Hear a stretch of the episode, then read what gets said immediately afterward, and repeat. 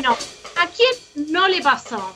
Vas contento a ese asado, a esa raviolada dominical con la familia cuando se podía, a ese cumpleaños, todos felices y de repente surge el comentario, puede ser cualquiera, la 125 en su momento, la ley de aborto legal, el top de Romina Malaspina o lo que fuera, y todo explota, surgen las opiniones encontradas, terminamos todos peleados, bueno, por eso en este segmento que se llama Parar la pelota, vamos a ver hoy algunos tips para discutir con alguien del otro lado de la grieta sin agarrarse de las mechas. No sé ustedes qué opinan, ¿les ha pasado? ¿Han tenido estos momentos? ¿Quién no? ¿Quién no? Bien, bueno, primero una aclaración, y es que la grieta no me da absolutamente ningún miedo. Al contrario, de alguna manera defiendo y reivindico la grieta y todas las grietas que puedan existir, porque, digamos, es algo que sucede, es parte de la historia, eh, y negar la grieta es negar también nuestras diferencias y que aparte el conflicto existe. El tema, lo que me parece, y acá sí me pongo un poquito seria, es cómo lo tramitamos y cómo podemos expresar esas diferencias y que no se transformen en una escalada que termine en odio, ¿sí? Así que el tema es cómo nos vinculamos los que estamos de uno y otro lado de la grieta, incluyendo que a veces no es tan claro, ¿no? No es que a veces yo estoy acá y vos estás allá, a veces se pueden encontrar algunos puntos en común, pero aclaro por las dudas que no estoy defendiendo una especie de concordia inexistente, ¿no? Que de algunos sectores políticos a veces se esgrime, sino no, digamos, justamente la necesidad de expresar las diferencias. Porque a veces da la impresión que por miedo a que estas discusiones ocurran, directamente o, no lo, no planteamos los temas o decimos, no, viste, cuando vas a lo de cachito no hables, no menciones a Cristina, pues se pudre todo, o no ir más a lo de cachito. Entonces, en, los dos casos te perdés de cosas, porque capaz cachito es un copado y está buenísimo. Y también, porque si no te terminás abroquelando lo tuyo. Hay una nota que está buenísima de Ernesto Calvo, que es politólogo, que ha trabajado mucho estos temas, tiene una nota divina en Anfibia, que el título creo que era algo así como La grieta es un algoritmo. Tiene algunos años ya. Y él explicaba un poco esto de cómo funciona Facebook, por ejemplo, ¿no? Que dice, Facebook lo que quiere Zuckerberg es que estés confortable cuando miras Facebook. Entonces lo que va tendiendo a mostrarte son, según todos tus likes y todo lo que vas poniendo, son opiniones afines a lo tuyo. Por supuesto puede fallar, pero esto es algo que sucede. ¿Qué hace esto? Que te termines relacionando y vinculando y mirando solo cosas que refuerzan lo que vos ya pensás. Entonces nunca lo terminás poniendo en discusión. Si dejamos de discutir política para no pelearnos, un poco me parece que caemos en lo mismo, ¿no? Cierta cosa como autista, de, lo que yo pienso, lo que los míos piensan y nunca salir a confrontarlo. Entonces, bueno, con la idea de recuperar el debate político, vamos a algunos tips que no son nada novedosos, pero bueno, por ahí para discutirlos, incluso aporten para que los pensemos en, casa de cara a este Día del Padre por Zoom que tenemos mañana, que tampoco no sea cosa que se peleen con sus papás, encima que hay cuarentena. Uno, estar dispuesto a escuchar. Me parece bastante obvio, pero necesario aclararlo si no estás un poquitito abierto a entrar en la lógica del otro, a ver cómo piensa, a ver de dónde sale todo eso, creo que no sirve para nada, pero no desde la soberbia, sino verdadera disposición, a ver cómo piensa esta persona, ¿no? Si, si cada uno gira todo el tiempo sobre lo suyo repetitivamente, como que no tiene sentido tampoco la discusión. Entonces esto, disposición mental y por otro lado también, por supuesto, dejar hablar, tratar de no interrumpir todo el tiempo. Y algo muy copado en las discusiones que me parece que predispone bien es hacer concesiones cada tanto. Por supuesto, si las encontrás, no falsamente, pero si encontrás algo en lo que dice el otro que decís, ah, mira, acá hay algo, esto está bueno, bueno, hacele la concesión yo estoy de acuerdo con esto, tal vez, pero no con lo otro.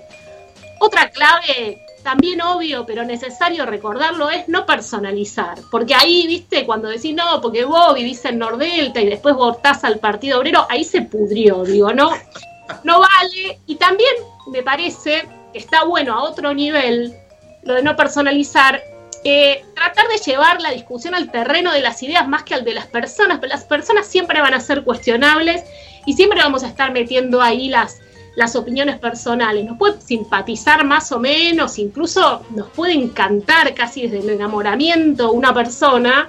Y bueno, me parece que eso como que embarra un poco.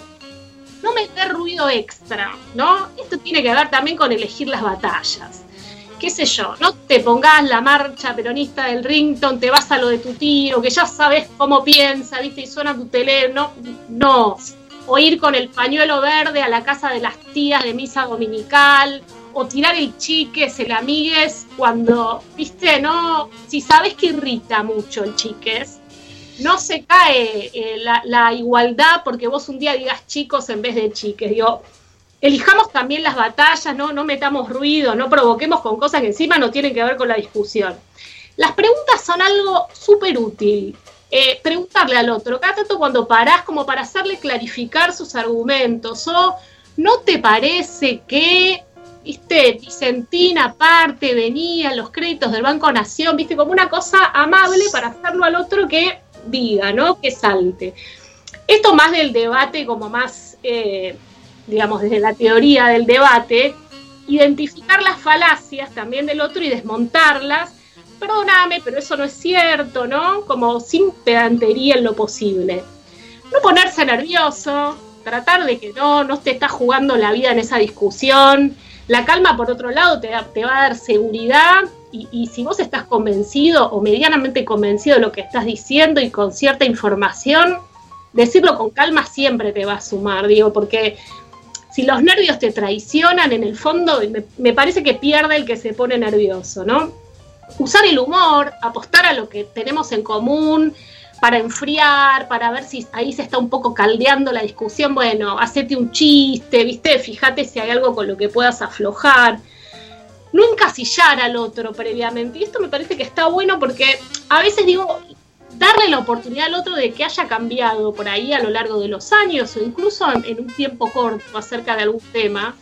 Eh, y porque nosotros mismos también pudimos haber cambiado la forma de pensar acerca de algo. Y eso, lejos de ser algo achacable, está buenísimo, digo, no tenerle miedo al pensamiento vivo, incluso a ciertas contradicciones en el discurso de uno. Entonces también perdonárselas al que otro tiene. Uno no es una cosa, viste, una enciclopedia coherente que va por la vida sin cambiar la manera de pensar. Entonces, permitírselo al otro y porque eso me parece que habilita a que con nosotros mismos nos demos esa posibilidad. Y por último, que tiene que ver también un poco con lo de las concesiones, ¿no? Tratar de buscar los puntos en común. Digo, sin esto de buscar la concordia total, porque no existe, no es posible y tampoco creo que sería deseable que todos pensemos igual acerca de todo. Pero sí a veces esto de buscar, ¿no? A ver qué tiene que ver mi discurso con el del otro, creo que podría llevar en algunos casos a algo superador. Creo que los grandes consensos, eh, no el nunca más, por citar algo muy extendido y muy caro a, la cultura argentina, solo se logró con un consenso alrededor de un tema y que también tiene que ver con cómo se teje en la cultura los vínculos entre los que pensamos igual o parecido, ¿no? No, no, por supuesto no fue general, pero me parece que surge ahí, y por ahí buscando un poquito de información para, para ver eh, cómo, encaraba esta columna, me ponía a buscar cosas de debate y siempre tiene que ver, como todos los consejos y todo lo que te dicen, es para ganarle al otro, ¿no? Cómo en el debate le voy a ganar al otro. Y por eso quería como correr un poco la discusión hacia este lado y tratar de pensar estas conversaciones con el que piensa distinto como más dispuestos a escuchar, ¿no? Como que en una buena conversación no, no, no pensarla para, para, para, imponer y para hablar uno, sino para escuchar, no para aplastar al otro, sino para lo que por, personalmente y como periodista más aprecio, que es poder sacarle lustre a la verdad.